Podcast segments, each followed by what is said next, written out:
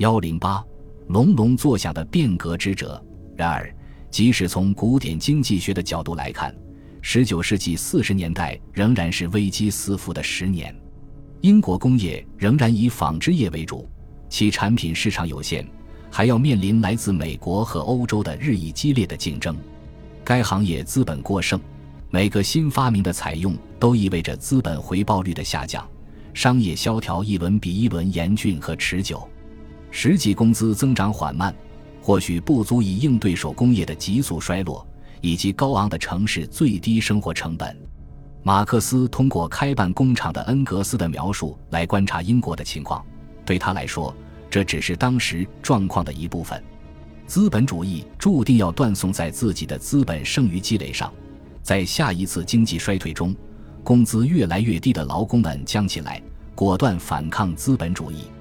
马克思应该会很认同雪莱的挑战：起来吧，向雄狮出行！你们人多势众，不可战胜，快摇落你们身上的枷锁，像摇落沉睡时沾身的露珠。他们只有几人，你们却众多。十九世纪四十年代，在爱尔兰发生的一系列事件，似乎让事态达到了革命的临界点。一八四五年、一八四六年和一八四八年的马铃薯枯萎病，破坏了爱尔兰人口增长的基础。一八四五至一八五零年间，一百多万人死于营养不良。一八四五至一八五五年间，有二百万爱尔兰人移居外乡。来到英国本土的爱尔兰移民生活贫困，甘愿接受远低于英国人标准的工资，已经被视为具有爆炸性的力量。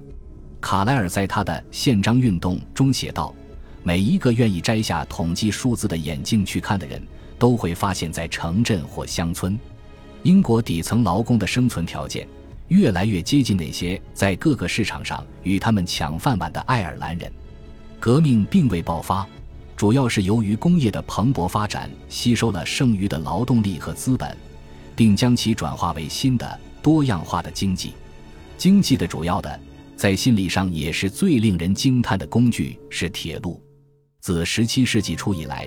各种原始类型的铁轨将煤从矿井运到港口或河流。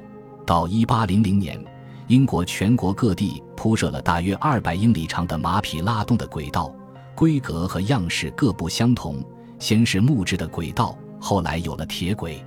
从18世纪70年代开始使用铸铁，从90年代开始使用更加可靠的锻铁护轮轨。当时出现了两种形式的蒸汽牵引机车。固定的低压机车拖着车厢上坡，而轻型高压移动机车可以在轨道上自行运行。一八零四年，工程师理查德特里维希克在威尔士展示了他发明的移动机车。这种机车很快在北方煤田得到采用。在北方煤田区，像乔治斯蒂芬森这样观摩过机车的人，正在建造大承载力的边缘铁路。一八零零至一八二五年。由于煤炭产量翻了一番，对这种铁轨的需求使得靠马匹牵引的运输能力达到了极限。到1830年，在议会的授权之下，整个英国本土已经建成了375英里的铁路线。随着连接利物浦和曼彻斯特的铁路得到大力推广，19世纪20年代中期的商业繁荣引发了新一轮铁路建设的高潮。1820至1830年间。棉纺织品产量几乎翻了一番，同时曼彻斯特的人口增长了百分之四十七。然而，处于垄断地位的布里奇沃特运河无法满足这些生产生活物资的运输需求。这时急需一个更有力的竞争对手的出现。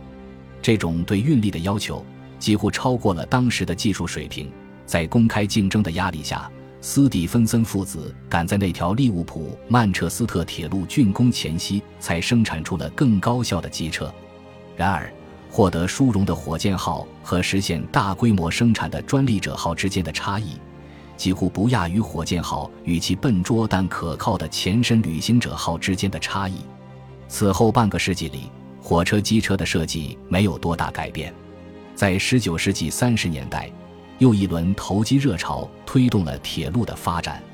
到1840年，将近2400英里的铁路把伦敦与伯明翰、曼彻斯特及布莱顿连接起来。一些新线路生意红火，实现盈利，而其他线路投资过度，且面临刑事和法律指控，遇到了麻烦。在股份公司的早期阶段，没有多少约束规则。那些成功将临时股票变成黄金的人声名鹊起，例如铁路之王乔治·哈德森，他在1845年控制了十三的铁路系统。哈德森用开辟新路线筹集的资金来支付现有线路的股息，从而获得了可观的利润。由他推波助澜的四十年代的铁路投资狂热，在1848年偃旗息鼓。他的投机行径暴露，遭到攻击。不得不逃离英国，但是这时全国的铁路线已经增加到八千多英里，铁路网已经从北方的阿伯丁延伸到南部的普利茅斯。但是，铁路时代也缔造了英雄，斯蒂芬森和他聪明的儿子罗伯特·约瑟夫·洛克、丹尼尔·古奇和博学多识的伊桑巴德·金德姆·布鲁内尔，他们的巨大项目不仅让公众痴迷。也让那些不幸的出资人胆寒。切斯特顿后来问道：“是什么诗人向星星发射了这些巨拱？”这批被卡莱尔称为工业领袖的人，是比棉纺大亨更引人注目的企业家。瑟缪尔斯迈尔斯后来将他们形容为自助自立的典范。在没有任何现代施工技术的情况下，英国人在短短二十年里建造了这种新的运输系统。筑路工人在啤酒和牛肉的驱动下，完成了英国早期铁路这一巨大的大地艺术。十九世纪三十年代，英国工人的形象是可怜的工厂奴隶或饥饿的棉织工；到了五十年代，其形象是身强力壮的劳工，他们能在六个月内让水晶宫拔地而起。他们被送到克里米亚战场去修筑铁路和营地，弥补了军队的软弱无能。然而，铁路耗费的资金是空前的。到1849年，铁路上的投资已不少于2.246亿英镑。1849年，铁路的总收入仍然很低，仅为一千一百四十万英镑。